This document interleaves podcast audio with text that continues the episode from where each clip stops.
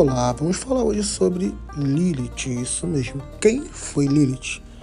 Deusa, demônio ou a primeira mulher de Adão, como muitos dizem por aí?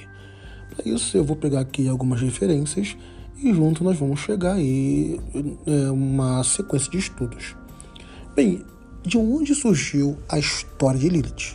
Surgiu na Babilônia e foi importada para o judaísmo. É, o folclore judaico tratava Lilith como uma espécie de demônio feminino.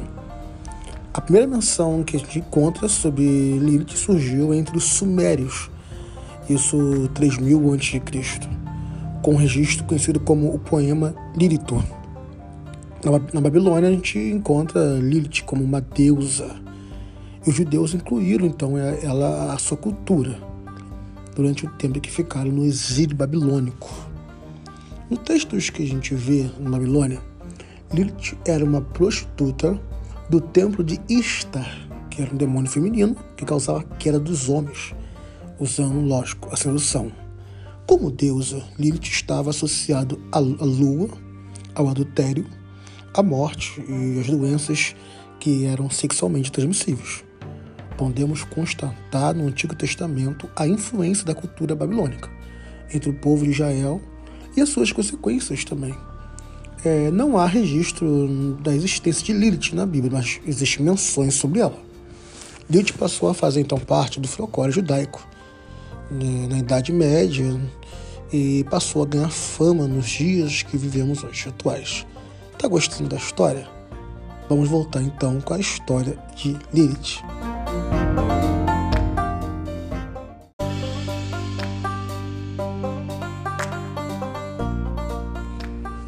Isso mesmo, estamos voltando com esse assunto, você que está ouvindo aí.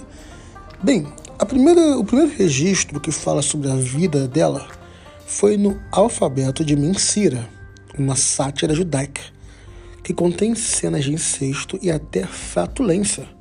É um texto humorístico lá do período medieval e conta que Lilith teria sido a primeira mulher do mundo, a primeira mulher de Adão diz que Deus teria feito Lilith antes de Eva, do pó da terra. Assim como Adão no primeiro ato sexual, Lilith se recusa a ficar por baixo de Adão e ela exige ser tratada da mesma forma que ele, apesar eles foram criados juntos. Lilith diz o nome de Deus em vão e foge voando do jardim do Éden. Isso, olha só, vamos lá. Adão vai orar a Deus, que enviou três anjos para resgatá-la mas ela se recusou, ela não quer voltar para o Éden. Ela é castigada ela tem 100 abortos por dia. Lilith então se torna uma espécie de demônio do Mar Vermelho. Olha como que é a tradição. Devido à solidão de Adão, Deus cria Eva e esta agrada Adão, causando ciúmes em Lilith, que se transforma em uma serpente e faz Eva comer do fruto proibido. Bem, é, como a gente pode falar aqui? Por se tratar de uma ficção, uma ficção medieval, com influência de comédia grega, existem outros textos que dizem que Lilith se tornou esposa de Lúcifer ou Samael. A história de Lilith é por vezes utilizada como símbolo feminista no combate do machismo. Vamos então falar sobre Lilith, Adão e a Bíblia no próximo episódio. Vem comigo.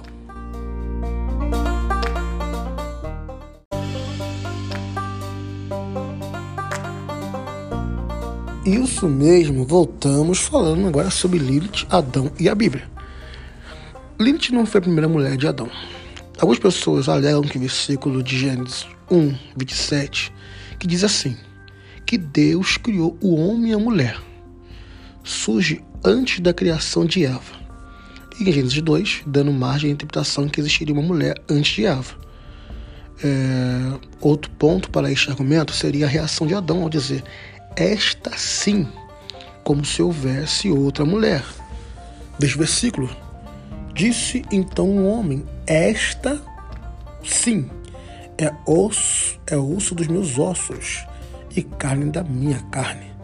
Ela será chamada mulher porque do homem foi tirada. Gênesis 2, 23. E no caso aqui, vai se tratar de um erro de interpretação do texto. Veja como está aqui organizado no início do livro de Gênesis. primeiro capítulo fala quando o homem e a mulher foram criados, em meio a tudo. Já o capítulo 2 detalha como Adão e a mulher foram criados. Não existe o homem e Adão, nem a mulher e Eva. Existe o homem e a mulher, que se chamavam Adão e Eva. Pronto.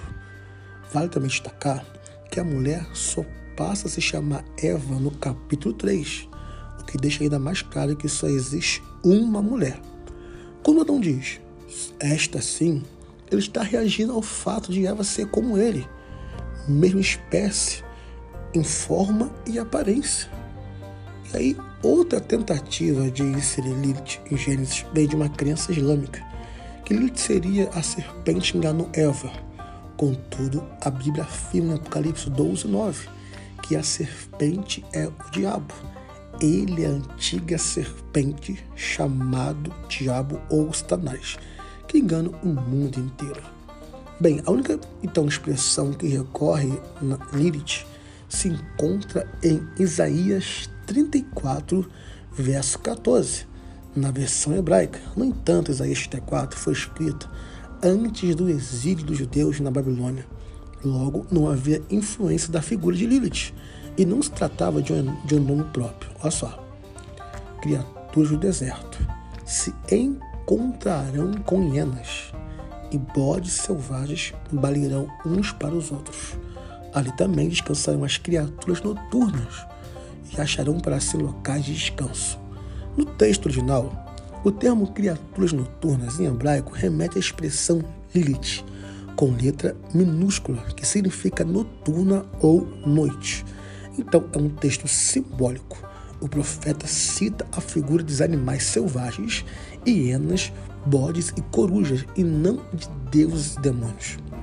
Esta confusão é similar ao caso de Lúcifer, que também é escrita em Isaías, que a tradução original significa estrela da manhã.